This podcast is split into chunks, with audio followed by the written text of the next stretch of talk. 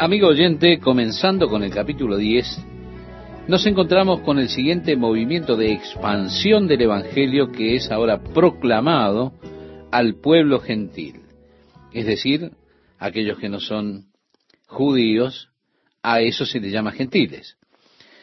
Había en la ciudad de Cesarea un hombre llamado Cornelio, centurión de la compañía llamada la italiana, nos dice este versículo 1 del capítulo 10. Eso no quiere significar que ellos tuvieran una cantidad de instrumentos con un solista, no, no era una compañía de esa clase, era de otra clase. Las legiones romanas tenían aproximadamente unos seis mil hombres. Después estaba la compañía que tenía cerca de 600 hombres. Y luego habían diez compañías en una legión.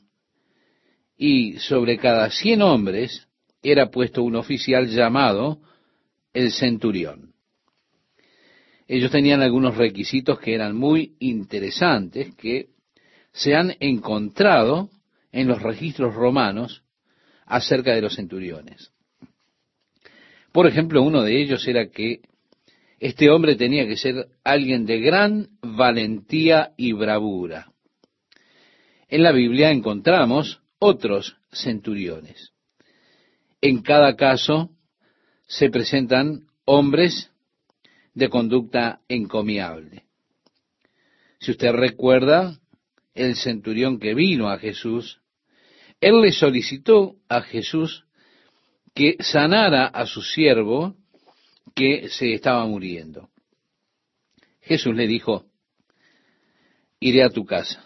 Pero él dijo, no, Señor, yo no soy digno de que vengas debajo de mi techo, pero entiendo la autoridad, porque yo mismo soy un hombre puesto bajo autoridad y tengo hombres a mi cargo y le digo a uno ve y él va, y digo a otro ven y él viene.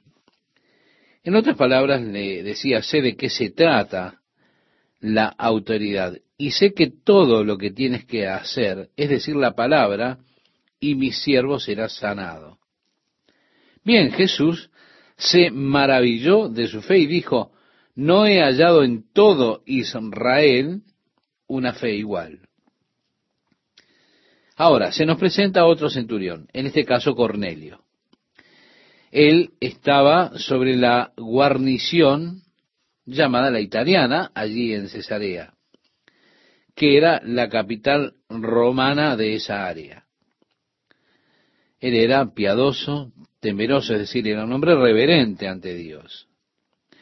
Muchos de los romanos estaban cansados de la multiplicidad de dioses que eran adorados por los romanos o por los griegos.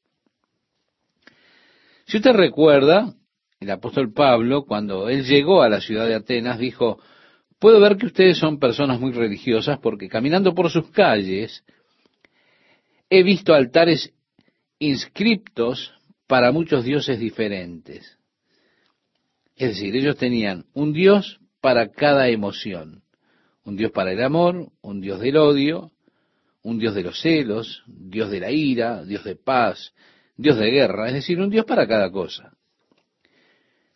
Algunos griegos salieron con la idea, bueno, podemos habernos olvidado de alguno y no queremos despreciarlo para que se enoje con nosotros. Fue así que ellos construyeron un altar al cual le pusieron una inscripción. Ese altar decía al Dios no conocido. El apóstol Pablo dijo, he visto el altar del Dios no conocido y precisamente es este Dios a quien me gustaría declararles, porque Él es el Dios que creó los cielos y la tierra y todo lo que en ellos hay.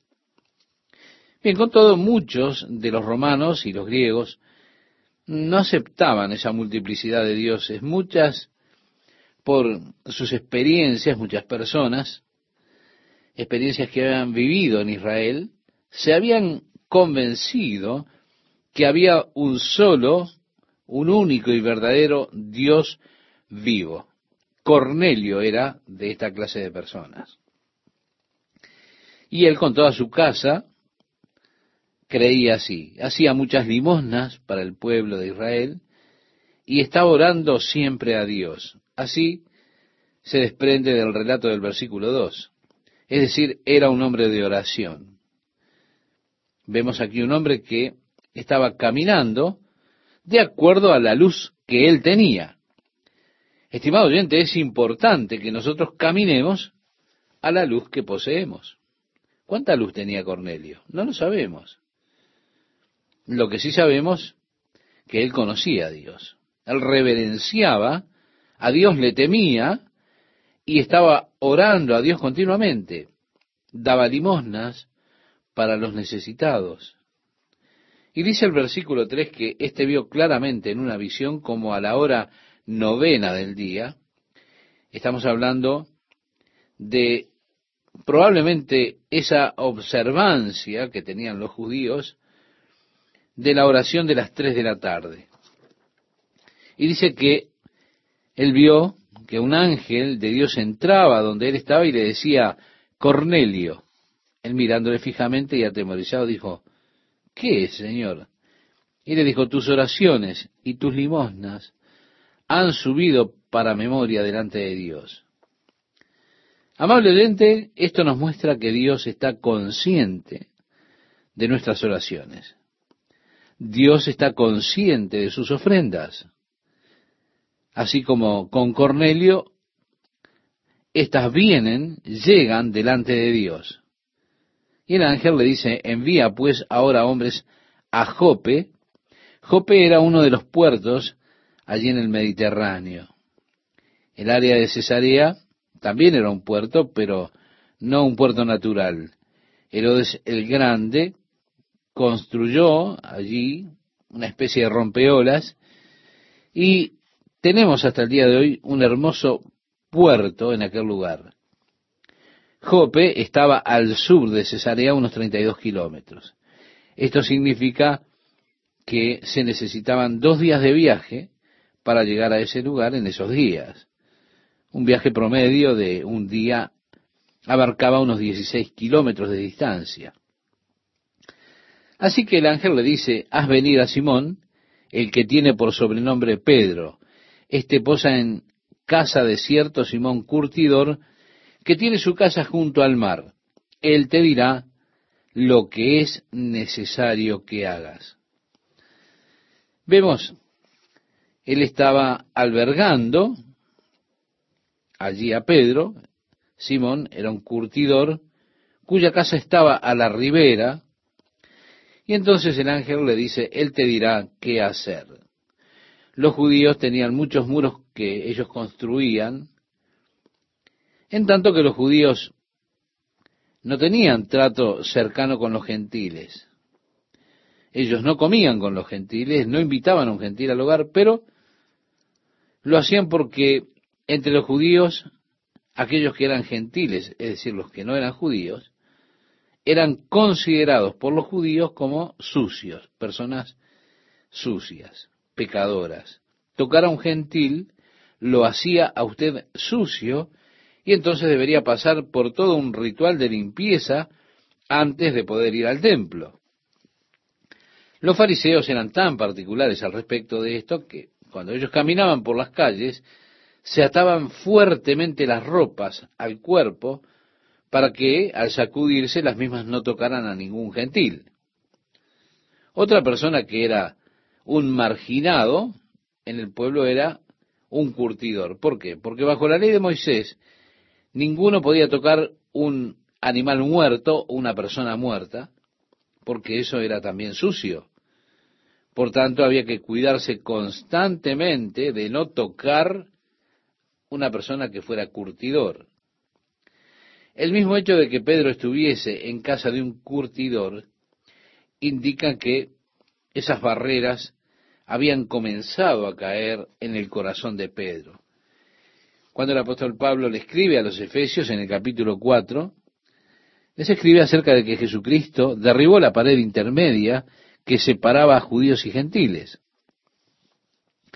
Así que Cristo allí no es presentado como judío ni griego, no, no, sino que dice que no hay diferencia entre judío o griego, no hay bárbaro ni escita en el cristianismo, no hay esclavo o libre, sino que Cristo es el todo en todos. ¿Por qué? Porque Él barrió esas barreras raciales que había entre los hombres. Encontramos aquí a Pedro, entonces, en esta condición, en casa de Simón el curtidor.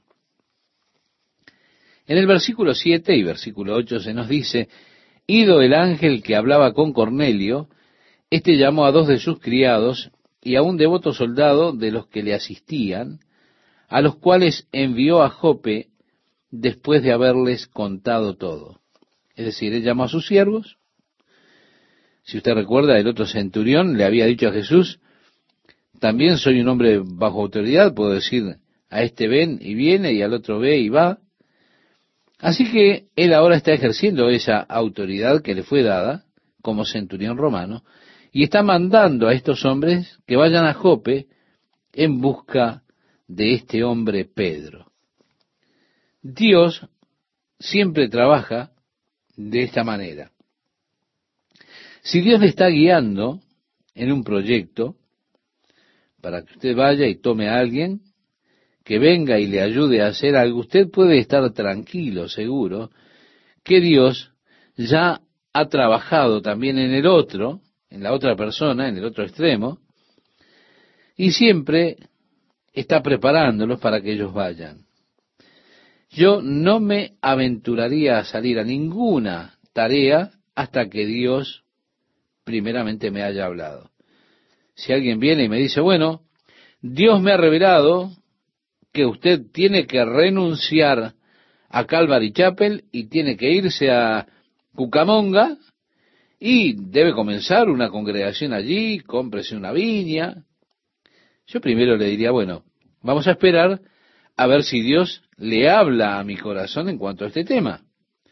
No iría solamente en la base o basándome en que Dios le haya hablado a alguien más, sino que también esperaría que Dios me hable a mí.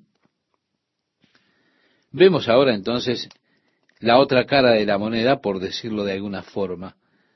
Dios estaba ya obrando en el corazón de Pedro respecto de Cornelio. Ahora fue al siguiente día y encontramos una diferencia aquí. Dice el verso 9, al día siguiente, mientras ellos iban por el camino y se acercaban a la ciudad, Pedro subió a la azotea para orar cerca de la hora sexta. Es decir, él estaba siguiendo todavía esa costumbre judía de la oración. Ellos oraban, los judíos, a la hora tercera de la mañana, es decir, a las nueve de la mañana, a la hora sexta, que corresponde al mediodía, y a la hora novena, que era a las tres de la tarde. En este caso era el mediodía. Pedro había subido al techo para orar. Los techos allí en Israel son parte de la residencia y tienen por lo general esas azoteas con un pequeño patio, con jardines, plantas en las macetas. Y nos dice en el versículo 10 que tuvo gran hambre y quiso comer. Mientras le preparaban algo le sobrevino un éxtasis. Yo realmente no entiendo mucho de este tipo de trance, pero lo digo porque nunca tuve uno, para no decir que me opongo a eso. Si Dios quiere hacerme entrar en esa experiencia, en ese éxtasis para revelarme algo, bueno, está bien. Yo quiero estar abierto a todo lo que Dios quiera comunicarme. Pero quiero pensar que fue una especie de estado de sueño.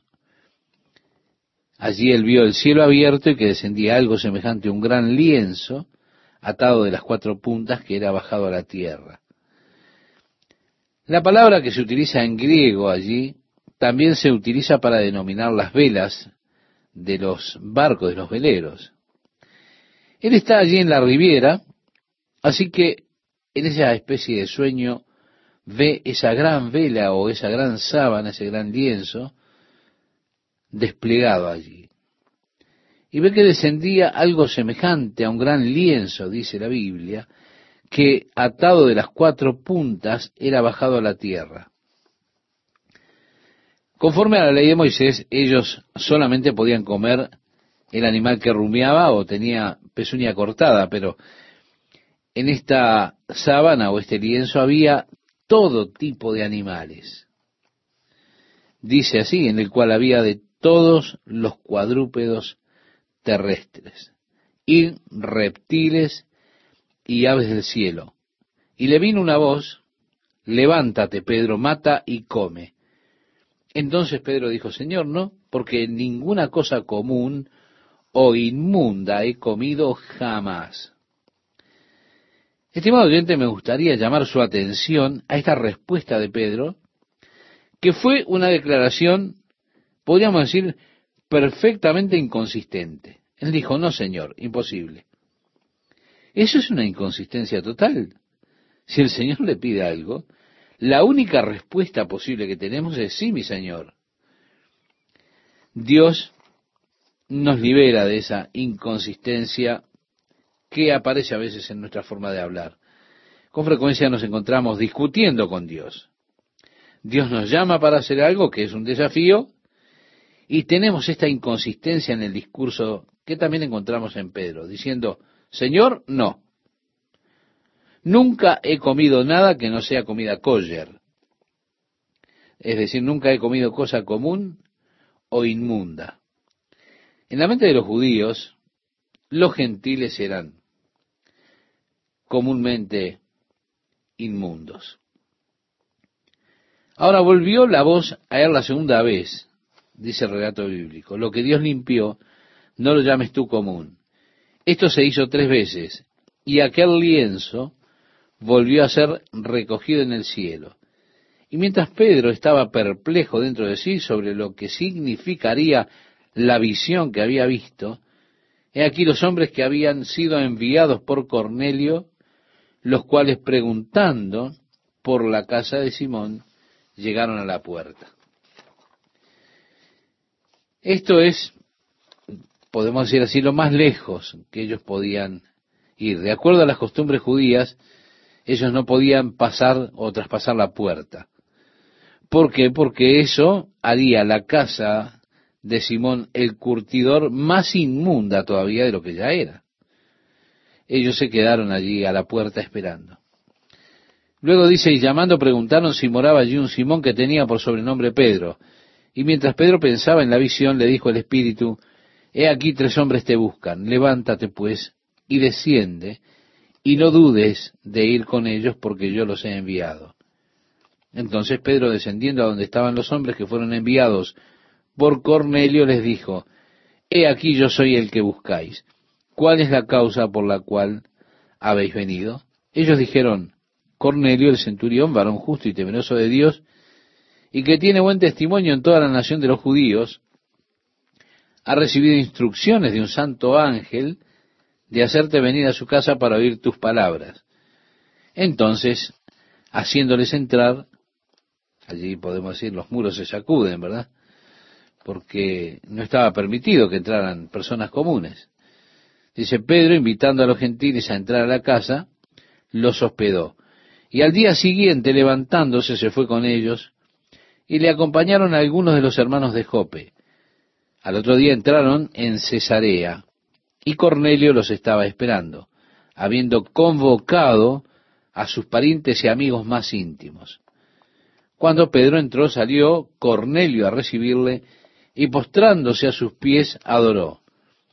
Mas Pedro le levantó diciendo, levántate, pues yo mismo también soy hombre se da cuenta, Pedro rechazó el hecho de recibir adoración. No le permitió que besaran sus pies.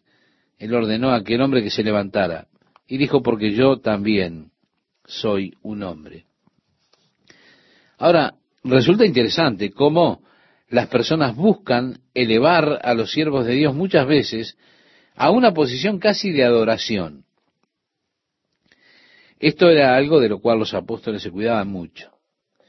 El apóstol Pablo con Bernabé cuando estaban en Listra, encontraron personas en la calle con el sacerdote de Júpiter que estaba trayendo traía un buey detrás de él, lo iba a sacrificar para Pablo porque estaban asombrados de la curación que se había hecho en una persona paralítica.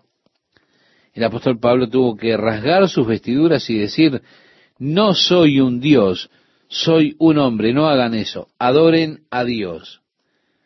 Es que toda la honra, estimado oyente, toda la gloria le pertenece a Jesucristo. Nosotros cometemos un gran error cuando ponemos a las personas en alta estima, y la Biblia de hecho nos advierte acerca de ser admiradores, honradores de los hombres. Si alguien viene a la asamblea, entonces usa un reloj Rolex, anillos de diamante, usted dice, ah, por favor venga, usted tiene aquí un lugar con un asiento bien confortable, acolchonado, desde donde usted puede tener una buena vista de la plataforma, o alguien entra usando unos pantalones de jean que están sucios, descalzos, quizá usted dice, siéntese allí en aquella esquina y por favor no ensucie la alfombra. Santiago en su carta dice, ustedes están mostrando respeto a las personas solo por cómo están vestidas. Y dijo Santiago que eso no está bien, que usted no debe hacer eso, no debemos ser admiradores de los hombres, debemos dar honor y gloria solamente a Dios, honrarlo y adorarlo a Él. Por eso Pedro rechazó el hecho de recibir adoración de parte de Cornelio. Y en lugar de eso le tomó y le dijo, levántate, yo soy solo un hombre. Estimados oyentes, tenemos aquí un problema que es un verdadero problema. Consiste en que una persona utilizada por Dios, bendecida por el Espíritu Santo, que ha sido un instrumento por medio del cual Dios ha traído ayuda a otras personas, ha sido de bendición, quizá ha sido el instrumento para que por medio de la oración fuera sanada alguna persona, resulta muy común que las otras personas comiencen luego a tener a este instrumento en gran estima y lo elevan en sus mentes por encima de los demás. Ellos piensan que estas personas son las que están más cerca de Dios. Y ellos creen que tienen esa conexión especial con Dios y entonces los ponen en un lugar en el cual lo reverencian, lo adulan, lo tratan de manera especial. Ahora, el peligro consiste cuando el individuo que comienza a recibir esa adulación, por llamarlo de alguna manera, intenta ponerse en un pedestal, en ese pedestal que las otras personas han construido para él. En el versículo 27 de este capítulo 10 nos dice, y hablando con él entró y halló a muchos que se habían reunido. Con seguridad Pedro, cuando entró por aquella puerta, fue ese probablemente el paso más difícil que él estaba dando en esa ocasión. ¿Por qué? Porque él nunca había estado en la casa de una persona que no fuera judía, de una persona gentil. Estaba estrictamente prohibido para los judíos, por la interpretación de la ley que tenían, entrar a la casa de una persona gentil. Aún así, en su mente él podía ver esa ley, pero también podía ver aquellos animales que habían descendido en aquel gran lienzo, podía aún escuchar la voz del Señor diciéndole, no llames impuro lo que yo he purificado. Así que contra todo prejuicio, toda tradición, él atravesó el umbral de aquella casa. Y allí había muchos que se habían reunido. Era, podemos decir, una gran reunión de personas que se daba cita en la casa de Cornelio. Siguiendo nuestra lectura, leemos, y les dijo, vosotros sabéis cuán abominable es para un varón judío juntarse o acercarse a un extranjero. Pero a mí me ha mostrado Dios que a ningún hombre llame común o inmundo, por lo cual, al ser llamado, vine sin replicar. Así que pregunto, ¿por qué causa me habéis hecho venir? Entonces Cornelio dijo, hace cuatro días que a esta hora yo estaba en ayuna, y a la hora novena, mientras oraba en mi casa, vi que se puso delante de mí un varón con vestido resplandeciente y dijo, Cornelio, tu oración ha sido oída y tus limosnas han sido recordadas delante de Dios. Sí, Dios había escuchado las oraciones de Cornelio. Dios era consciente de la generosidad que tenía este hombre y su preocupación por los pobres. Así que allí este personaje en vestido resplandeciente le dijo, envía pues a Jope y haz venir a Simón, el que tiene por sobrenombre Pedro, el cual mora en casa de Simón, un curtidor junto al mar, y cuando llegue él te hablará. Así que luego envié por ti y tú has hecho bien en venir. Ahora pues todos nosotros estamos aquí en la presencia de Dios, para oír todo lo que Dios te ha mandado. Vale decir, estamos aquí para escuchar la palabra de Dios. Se nos dijo que enviáramos por ti, así lo hicimos, y bueno, tú has venido y es bueno que hayas venido. Nos hemos reunido, entonces queremos escuchar la palabra de Dios. El verso 34 nos dice, entonces Pedro, abriendo la boca, dijo, en verdad comprendo que Dios no hace acepción de personas. Dios ya lo había declarado en el Antiguo Testamento, en el libro de Deuteronomio, y esto es un tema recurrente. Dios ya declaró en otras oportunidades que Él no hace acepción de personas. Es algo de lo que se habla, por ejemplo, en los Salmos. Por supuesto, es un tema que Pablo toma también muchas veces en el Nuevo Testamento, porque el apóstol Pablo fue apóstol a los gentiles. Así que Pedro llega y dice en verdad comprendo que Dios no hace acepción de personas, sino que en toda nación se agrada del que le teme y hace justicia. Está diciendo, en otras palabras, él está comprendiendo que usted no tiene que ser judío para ser cristiano. Dios aceptará a un gentil, cuando decimos un gentil, no hablamos de una persona bondadosa, sino de aquel que no pertenece al pueblo judío. Dios aceptará a un gentil que lo busque a él. Ahora, Él no está diciendo que usted puede ser salvo aparte de Jesucristo. No se malentienda. Aquí tenemos un hombre que con sinceridad estaba buscando a Dios. Y Dios hizo provisión para que este hombre escuchara el Evangelio y de esa forma pudiera ser salvo. Dios aceptó su oración, por Dios conocía su corazón.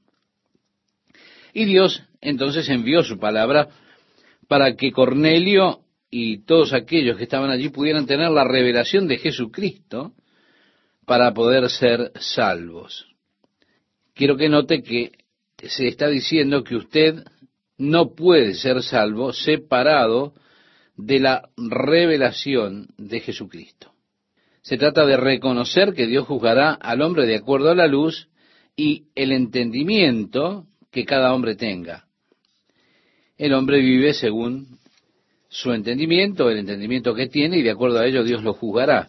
En el capítulo 12 del Evangelio de Lucas, Jesús cuenta la historia de aquel señor que se fue a un país lejano y dejó sus bienes a cargo de un mayordomo, quien cuando el señor no regresó, luego de un largo tiempo, dijo, bueno, mi señor se tarda en venir.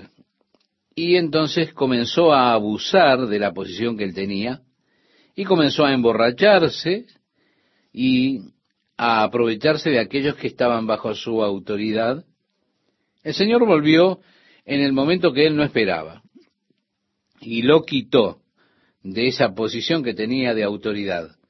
Él ordenó que se le castigara y luego el Señor dijo, aquel siervo que, conociendo la voluntad de su Señor, no se preparó, no hizo conforme a su voluntad, recibirá muchos azotes. Mas el que sin conocerla hizo cosas dignas de azotes, será azotado poco. Porque a todo aquel a quien se haya dado mucho, mucho se le demandará. Tenemos siempre este asunto delante nuestro. Y uno pregunta, ¿qué hay de la persona que nunca escuchó acerca de Jesucristo? Bien, el Señor no será injusto cuando llegue el día del juicio. Será justo en juzgar a esa persona. Una persona será juzgado o será juzgada de acuerdo a la luz, al entendimiento que ha recibido o que tiene. Esto puede ser positivo y también puede ser negativo, porque si usted ha escuchado y rechazó lo que escuchó, su castigo será mayor que el de aquellos que hicieron cosas peores que usted, pero ellos no saben nada de lo que usted sí escuchó. Por eso está esto, en verdad comprendo que Dios no hace acepción de personas, sino que en toda nación se agrada del que le teme y hace justicia. Dios envió mensaje a los hijos de Israel. Sí, el mensaje de Dios de salvación llegó a la nación de Israel y llegó a través de Jesucristo. Es que la paz con Dios es posible a través de Jesucristo. Y este mensaje le fue enviado a Israel como dice aquí, anunciando el Evangelio de la paz por medio de Jesucristo. Estimado oyente, básicamente, esta es la paz con Dios que eh, el hombre puede tener por medio, a través de Jesucristo. Y también puede tener paz con el prójimo, porque, como señalaba el apóstol Pablo en su carta a los Efesios en el capítulo 2, Jesús ha derribado los muros, las barreras que existían entre los grupos nacionales y étnicos. Así es como nos presentamos delante de Dios. Todos estamos en la misma condición. Dios no hace acepción de personas. El mismo apóstol Pablo señala en su carta que escribe a los romanos que todos hemos pecado y estamos destituidos de la gloria de Dios. Es decir, no hay diferencias.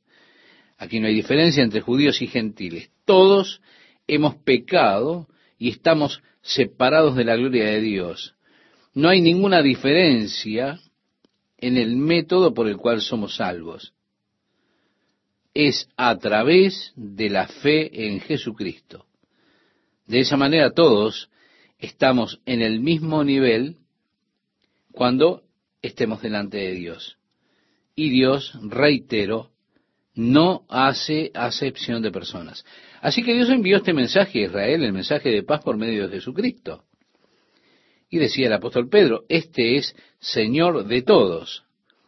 Vosotros sabéis lo que se divulgó por toda Judea, comenzando desde Galilea después del bautismo que predicó Juan más adelante, cuando el apóstol Pablo va a hablar con el rey Agripa, él le dice a Agripa, tú sabes estas cosas, no han sido hechas a escondidas. En otras palabras, Jesús no era alguien que no se conociera. Su ministerio fue tan espectacular que todo el mundo sabía de él. Todos hablaban de ello. Todas las personas en todas partes habían escuchado hablar de Jesucristo y los milagros que él hizo. Era un hecho realmente muy bien conocido. Jesús no había ministrado en alguna pequeña aldea secreta, en algún lugar secreto, no, no. Así que esta palabra había sido publicada por toda Judea, comenzando en Galilea, luego del bautismo, del cual Juan predicó el ministerio de Jesús. Continúa diciendo Pedro cómo Dios ungió con el Espíritu Santo y con poder a Jesús de Nazaret, y cómo éste anduvo haciendo bienes y sanando a todos los oprimidos por el diablo, porque Dios estaba con él. Así que él habla del ministerio de Jesús. En el poder del Espíritu Santo, Dios estaba con él. Y el apóstol Pedro dice, y nosotros somos testigos de todas las cosas que Jesús hizo en la tierra de Judea y en Jerusalén, a quien mataron colgándole en un madero. A éste levantó Dios al tercer día e hizo que se manifestase. Vemos Nuevamente tenemos el mensaje de la resurrección, que es el mensaje del Evangelio. Identificar a Jesús de Nazaret es lo primero que hace. Él hizo el bien. Estaba lleno del Espíritu Santo, estuvo sanando, librando a los cautivos del diablo. Dios estaba con él. En Jerusalén él fue crucificado, fue matado, pero Dios lo levantó de la muerte al tercer día. Ese es el mensaje. Pedro dice, nosotros fuimos testigos. Dios lo levantó y él se manifestó. No a todo el pueblo, sino a los testigos que Dios había ordenado de antemano, a nosotros que comimos y bebimos con él después que resucitó de los muertos. Yo quiero que usted recuerde, estimado oyente, que Jesús comió con los discípulos en diferentes ocasiones después de la resurrección. Él dijo, ¿ustedes creen que yo soy un fantasma? Bueno, entonces voy a comer. Él comió con ellos en diferentes ocasiones. Pedro ahora está testificando. Nosotros fuimos testigos, nosotros lo vimos manifestarse. Yo quiero que recuerde en el capítulo 14 del Evangelio de Juan, Jesús hablaba con sus discípulos y decía, todavía un poco y el mundo no me verá más, pero vosotros me veréis. Uno de los discípulos, Judas, dice, Señor, ¿cómo es que te manifestarás a nosotros y no al mundo? Jesús dijo, el que tiene mis mandamientos y los guarda, ese es el que me ama. Y el que me ama será amado por mi Padre, y yo le amaré y me manifestaré a él. Así que tenemos esto, luego de la resurrección de Jesucristo, Él se manifestó a aquellos que creyeron en Él. Se manifestó a sus discípulos, a aquellos que Él había escogido antes. También a nosotros. Decía Pedro y nos mandó que predicásemos al pueblo y testificásemos que Él es el que Dios ha puesto por juez de vivos y muertos de este dan testimonio todos los profetas, que todos los que en él creyeren recibirán perdón de pecados por su nombre. Si todos los profetas hablaron de la venida del Mesías, todos ellos hablaron de que aquellos que creyeran en él habrían de recibir la remisión de sus pecados. En este momento del mensaje de Pedro, él fue interrumpido, interrumpido por el Espíritu Santo. Dice, mientras aún hablaba Pedro estas palabras, el Espíritu Santo cayó sobre todos los que oían el discurso. Podríamos decir, hubo como una clase de segundo Pentecostés o algo por el estilo. Y agrega, y los fieles de la circuncisión, que habían venido con Pedro se quedaron atónitos.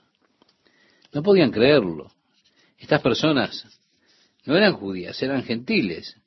Pero Dios les estaba dando el don del Espíritu Santo. No puede ser. Estaban atónitos. Atónitos de que también sobre los gentiles se derramase el don del Espíritu Santo. En el capítulo 2 de este libro, cuando el Espíritu Santo se derramó sobre los discípulos, los 120 que estaban esperando, mientras se juntaban las multitudes en ese día preguntando qué sucederían, asombrados, Pedro, predicándoles el mensaje de la resurrección, dice que ellos fueron convencidos y dijeron, varones hermanos, ¿qué haremos? Ya que hemos crucificado al Señor de la gloria. Y Pedro dice, arrepentíos y bautícese cada uno de vosotros en el nombre de Jesucristo para perdón de los pecados y recibiréis el don del Espíritu Santo. Porque para vosotros es la promesa y para vuestros hijos y para todos los que están lejos, para cuantos el Señor nuestro Dios llamare. El apóstol Pedro les estaba diciendo esto en el día de Pentecostés, hablándole a los judíos. Ahora, yo no creo que él se diera cuenta de lo que él estaba diciendo acerca de que el Espíritu Santo es un regalo para todas las personas, también para los gentiles. Cuando dijo, para cuántos el Señor nuestro Dios llamare. Sin darse cuenta, en ese momento, allí en el capítulo 2, estaba diciendo que Dios llamaría a una multitud de gentiles a la fe en Jesucristo aunque fue profetizado en las escrituras por los profetas, también a los gentiles, que habrían de recibir este glorioso evangelio. Así que aquellos que habían ido con Pedro estaban atónitos porque Dios había dado a los gentiles el don del Espíritu Santo. Y agrega, porque los oían que hablaban en lenguas y que magnificaban a Dios. Entonces respondió Pedro, ¿Puede acaso alguno impedir el agua para que no sean bautizados estos que han recibido el Espíritu Santo también como nosotros? Y mandó bautizarles en el nombre del Señor Jesús. Entonces le rogaron que se quedase por algunos días. Sí, le rogaron que se quedara por un tiempo allí. Aquí está el comienzo de la iglesia gentil. Dios derramó su espíritu y ahora, llamando de entre los gentiles, preparando la novia para su Hijo Jesucristo, la novia gentil de Cristo. Y así tenemos una hermosa imagen del comienzo de la obra de Dios entre los gentiles, de la cual podemos agradecerle a Dios por la puerta que se abrió a los gentiles. Nosotros somos bendecidos por lo que Dios hizo. Somos bendecidos en que Dios no hace acepción de personas. Él nos recibe a cada uno de nosotros, a usted, estimado oyente, a mí, de la misma manera no le cierra la puerta a nadie. De esta forma, nosotros nos equivocamos si nos sentimos que somos una raza superior o que una raza es superior a la otra. Absolutamente equivocado de nuestra parte pensar que un hombre, debido a su nacionalidad o a su trasfondo étnico, a su característica, es superior. Muchos grupos étnicos sienten que ellos son superiores a los demás debido a ciertas características o rasgos o lo que sea. Quizá aquellos que son americanos, desafortunadamente muchos de los americanos anglosajones se sienten personas superiores, pero no es así. Dios no hace acepción de personas. No importa quién sea el hombre, no importa de dónde sea, si él clama a Dios, esa persona puede ser salvo. Por eso es emocionante ir por las junglas de Nueva Guinea y ver a aquellas personas que aún viven en su cultura primitiva, que van a sus cabañas, se sientan allí en sus cabañas, pero se ponen a adorar a Dios y a orar junto con aquellos que le llevan el mensaje en su fe tan simple. Algunas de las bendiciones más grandes vienen solamente de escucharlos a ellos mientras ellos hablan con Dios con esa fe tan simple. Yo sentía al estar allí con esas personas.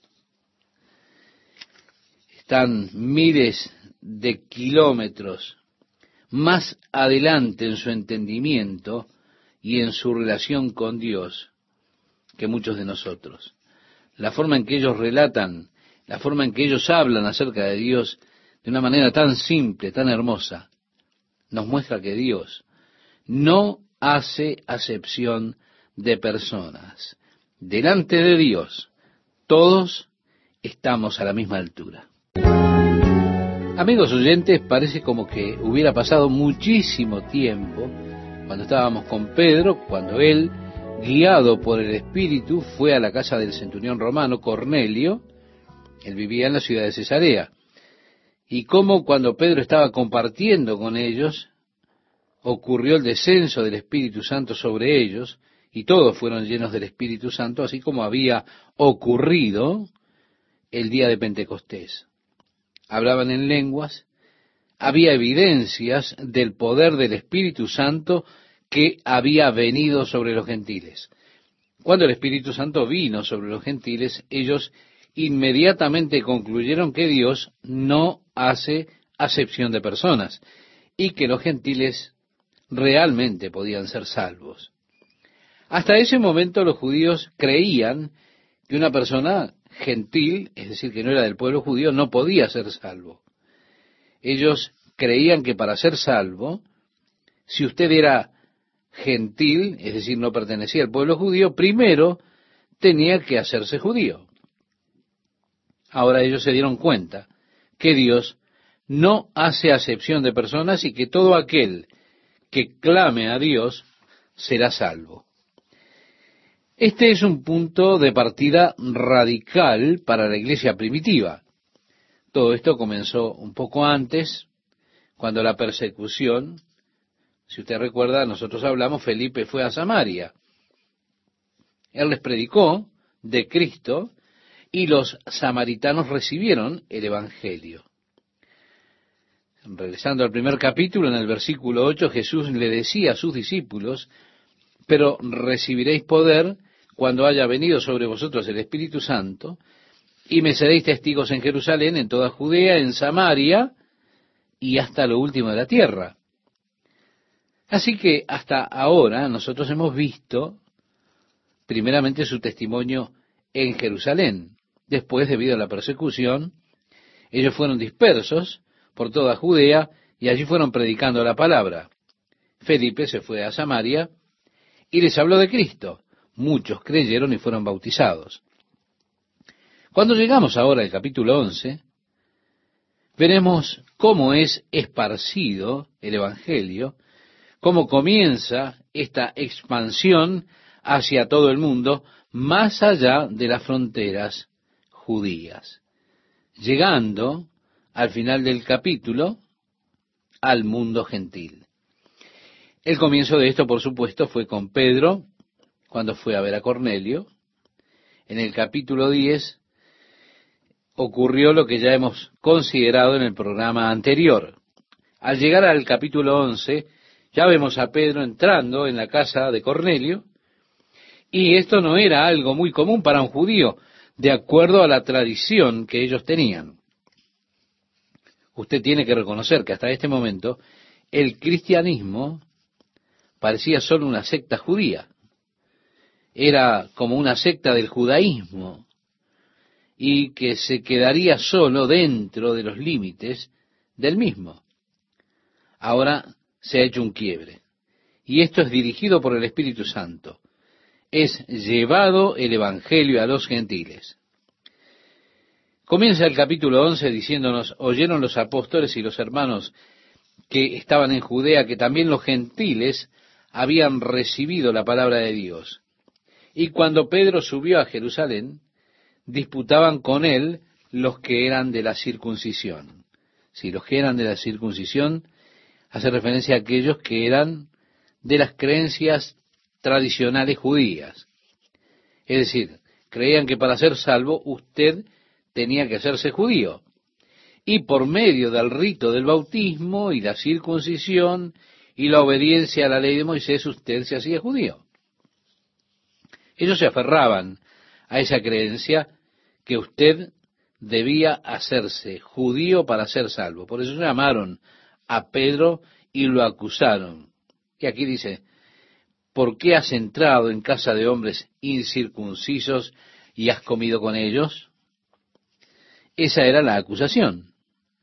Porque comer con una persona en esa cultura era un acto extremadamente lleno de significado. Consideraban que comer con alguien equivalía a volverse uno con esa persona. Es por eso que los judíos nunca, jamás comían con un gentil. ¿Se da cuenta? Si nosotros estamos comiendo juntos, en esa cultura especialmente, donde usted utiliza sus manos, donde tenemos un plato de sopa para todos en la mesa, todos utilizan la misma bandeja para la ensalada, las salsas, se tiene un mismo trozo de pan. La costumbre era solo tomar un trozo de pan y pasarlo allí por la salsa o la sopa y comerlo. Usted utilizaba sus manos. No había allí reglas de etiqueta. De esa manera había una idea verdadera de compartir cuando usted come junto con otro. Por eso en sus mentes ellos veían esto como volverse uno con la otra persona. ¿Por qué? Porque yo estoy comiendo del mismo trozo de pan que usted. De esa manera se vuelve una parte de mi cuerpo, se introduce en mi sistema, mi cuerpo lo asimila, se vuelve parte de mi cuerpo, digamos una forma mística que indica que nos hemos unido al comer del mismo pan. Así lo veían ellos, para ellos era un acto muy significativo comer con otra persona. Recuerdo que a Jesús también lo acusaron cuando le decían, Él come con pecadores y con publicanos.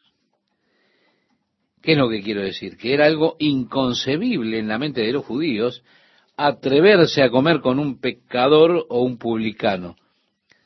Por eso decían, tú comiste con ellos. Pedro no era infalible, él fue llamado al orden para que respondiera por sus acciones. Nosotros encontramos en el libro de los Gálatas la carta que le escribe el apóstol Pablo a los Gálatas, encontramos allí que Pedro fue a la iglesia que se había establecido en Antioquía y antes que llegaran ciertos judíos de Jerusalén, él estaba comiendo allí con los creyentes gentiles de Antioquía. Pero cuando llegaron aquellos judíos de Jerusalén, Pedro se apartó él mismo y solo comía con los judíos. Pedro, la verdad que estaba haciendo algo bastante difícil. Y fue llamado al orden por esto por el mismo apóstol Pablo. Él mismo aún no estaba muy cómodo comiendo con los gentiles por lo que se ve. Al separarse, esto evidentemente creó una división en Antioquía. Así que Pablo tuvo que ponerse firme, reprender a Pedro, porque antes de que ciertas personas llegaran de Jerusalén, él había estado comiendo con los gentiles. Una vez que llegaron, él se apartó y eso provocó fuertes sentimientos que causaron división en la iglesia de Antioquía. En este caso le dicen los judíos, ¿así que tú comiste con ellos? Entonces comenzó Pedro a contarles por orden lo sucedido diciendo, Quiero decirle que en aquellos días escribir no era la cosa más fácil del mundo. No, no escribían como se escribe hoy. Ellos escribían en pergaminos y de esa manera usted eh, quería conservar sus palabras porque el pergamino era algo muy escaso. Cuando Lucas escribe el libro de los Hechos, lo hizo en un pergamino. El tamaño del libro de los Hechos debe haber ocupado un pergamino de unos 10 metros que luego había que enrollar. Es que habían más largos que eso. Y los pergaminos llegaban a ser realmente muy voluminosos. Así que ellos trataban de ser breves. Y de esa forma, para él contarles la historia dos veces, en otras palabras, ya hemos leído en el capítulo 11 cómo realmente fue que sucedió. Pero ahora él la repite y permite a Pedro contar toda la historia a la iglesia en Jerusalén, lo que indica que esta es una importante disyuntiva en lo que refiere a la iglesia. La iglesia, yendo a los gentiles, o los gentiles recibiendo la gracia de Dios para formar parte de la iglesia. Es una coyuntura muy importante en la iglesia. Por eso Lucas ve que es necesario repetir la historia por la importancia de esta experiencia particular y la puerta que se abre de la oportunidad de ser salvo, ahora también los gentiles. Pedro les dice cómo fue que sucedió. En el verso 5 dice, estaba yo en la ciudad de Jope orando y vi en éxtasis una visión. Dios a veces habla a los hombres por medio de visiones. A veces habla a las personas por medio de sueños. Muchas veces los sueños tienen significados espirituales. Ahora, como regla general, los sueños tienen que ser interpretados. Así que Dios les da, o le dará a ciertas personas también, el don para que interpreten los sueños. Las visiones son como los sueños, solo que ellos suceden en un estado de no estar dormido, de estar despierto, en vez de estar soñando. Ahora, hay un mundo espiritual, estamos rodeados por él, estamos inmersos en él. Es tan real ese mundo espiritual como nuestro mundo físico. Una visión es un don por el cual una persona puede ver en ese reino espiritual y puede ver las cosas que suceden en ese reino espiritual a su alrededor. En el Antiguo Testamento encontramos que el don de ver el mundo espiritual era ejercido muchas veces por los profetas, especialmente Eliseo el profeta. Pero muchas veces Ezequiel describe la visión que él tuvo y es esa visión del mundo espiritual. Nosotros vamos al libro de Apocalipsis. El libro de Apocalipsis fue una visión que tuvo Juan. Ahora, en ese reino, el reino del Espíritu, el tiempo no cuenta. El tiempo tiene que ver con la sustancia material y física. No existe el tiempo en el reino del Espíritu. De esa forma, al entrar en el mundo espiritual, usted puede ver cosas que aún no han sucedido en el tiempo del mundo material. Juan, en Apocalipsis, dice que él fue llevado por el Espíritu hasta el día del Señor. Es decir, cuando él describe, por ejemplo, la batalla de Armagedón y lo demás, lo estaba viendo en el Espíritu a pesar de que aún no había sucedido. Pero creo que muy pronto estará sucediendo. Así que al entrar a este reino usted escapa del tiempo continuo y tiene allí por el Espíritu la capacidad de ver cosas espirituales. Es en una visión. Así que él vio esta visión. Dios le habló por medio de una visión.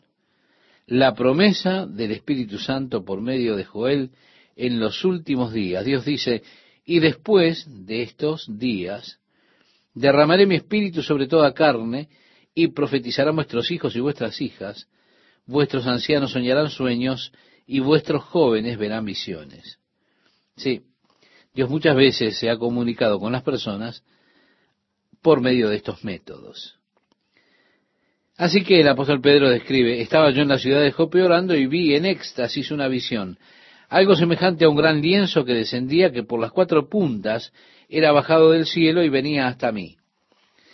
Él estaba allí en oración, ¿recuerda? Y estando en éxtasis, él ve este gran lienzo de cuatro puntas que bajaba del cielo. Y dice, cuando fijé en él los ojos, consideré y vi cuadrúpedos terrestres y fieras y reptiles y aves del cielo, y oí una voz que me decía, levántate, Pedro, mata y come. Y dije, Señor, no, porque ninguna cosa común o inmunda entró jamás en mi boca. Entonces la voz me respondió del cielo por segunda vez, lo que Dios limpió, no lo llames tú común. Y esto se hizo tres veces, y volvió todo a ser llevado arriba al cielo. Y he aquí luego llegaron tres hombres a la casa donde yo estaba, enviados a mí desde Cesarea, y el Espíritu me dijo, es decir, Pedro está hablando, fue el Espíritu que me dijo que yo fuera. Está defendiendo el hecho de que él fue y comió con ellos y llevó el Evangelio. El Espíritu me dijo que fuese con ellos sin dudar. Fueron también conmigo estos seis hermanos y entramos en casa de un varón. Pedro tomó a seis judíos con él. Él sospechaba que Dios iba a hacer algo y tendría que responder por eso. Así que ya tenía listos a sus testigos. Entramos en la casa de un varón que nos contó cómo había visto en su casa un ángel que se puso en pie y le dijo, envía a Jope, hombres, y haz venir a Simón, el que tiene por sobrenombre Pedro, él te hablará palabras por las cuales serás salvo tú y toda tu casa. Y cuando comencé a hablar, cayó el Espíritu Santo sobre ellos también como nosotros, como sobre nosotros, al principio. Sí, él está diciendo, cuando entramos en la casa del hombre que él nos había mostrado, o sea, Cornelio, este, nos habló cómo él había visto un ángel.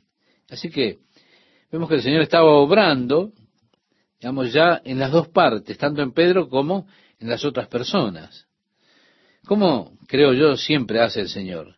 El Señor había obrado en Cornelio, en una visión le dijo que enviara a Jope, a la casa de Simón el curtidor, que allí había un hombre de sobrenombre Simón, y le dijo, él vendrá y compartirá contigo el camino del Evangelio. Pedro, mientras tanto, el Señor estaba hablando con él, así que cuando llegaron los hombres y dijeron, nuestro Señor vio una visión y se supone que tú tienes que venir con nosotros, el Señor ya había tratado con Pedro el asunto y Pedro sabía que tenía que ir. Vemos, él obró en ambos lados. Y créame, estimado oyente, yo soy siempre un poco desconfiado con aquellos que vienen a mí trayéndome un mensaje como del Señor. Y me decepciono que Dios no tenga la dirección mía. Siempre tomo estas declaraciones con mucho cuidado.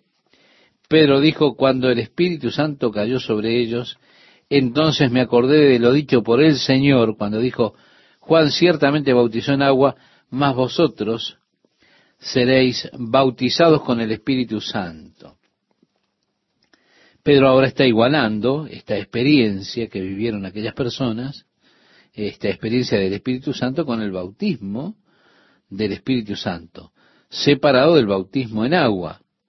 Él lo ve como dijo Jesús, Juan bautizó con agua, pero ustedes serán bautizados con el Espíritu Santo. Cuando el Espíritu Santo cayó sobre aquellos en la casa de Cornelio, Pedro recordó las palabras de Jesús al ver que eran bautizados con el Espíritu Santo. Así que él dice, si Dios, pues, les concedió también el mismo don que a nosotros, que hemos creído en el Señor Jesucristo, ¿quién era yo que pudiese estorbar a Dios? Les está diciendo a aquellos judíos en Jerusalén, ustedes me están llamando al orden, contienden conmigo porque yo fui a los gentiles, pero miren, el Espíritu Santo me dirigió a que lo hiciera. Mientras yo estaba hablando, el Espíritu Santo cayó sobre ellos y Dios hizo su obra. Ahora, ¿quién soy yo para oponerme a Dios? En otras palabras, no me culpen a mí por lo que Dios hizo. Fue obra directa de Dios traer a los gentiles a la salvación y derramar sobre ellos el Espíritu Santo. El verso 18 leemos, entonces, oídas estas cosas, callaron. Es decir, ¿qué se puede decir? Muchas veces cuando una persona está haciendo algo que yo considero quizá necio, y busco aconsejarlo, muchas veces ellos dicen, pero el Señor me lo mostró, o el Señor me guió. Y bueno, allí termina el asunto. ¿Qué es lo que quiero decir? Bueno, ¿qué es lo que uno puede decir ante eso?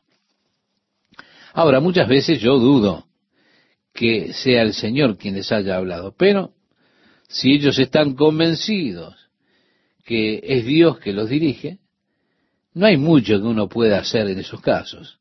Lo que uno puede hacer es callarse y esperar que la cosa salga a luz y después que la cosa estalló ir a buscar los pedazos. Pedro está aquí diciendo, miren, Dios me envió, el Espíritu Santo vino sobre ellos. ¿Quién soy yo? Yo no puedo oponerme a la obra de Dios.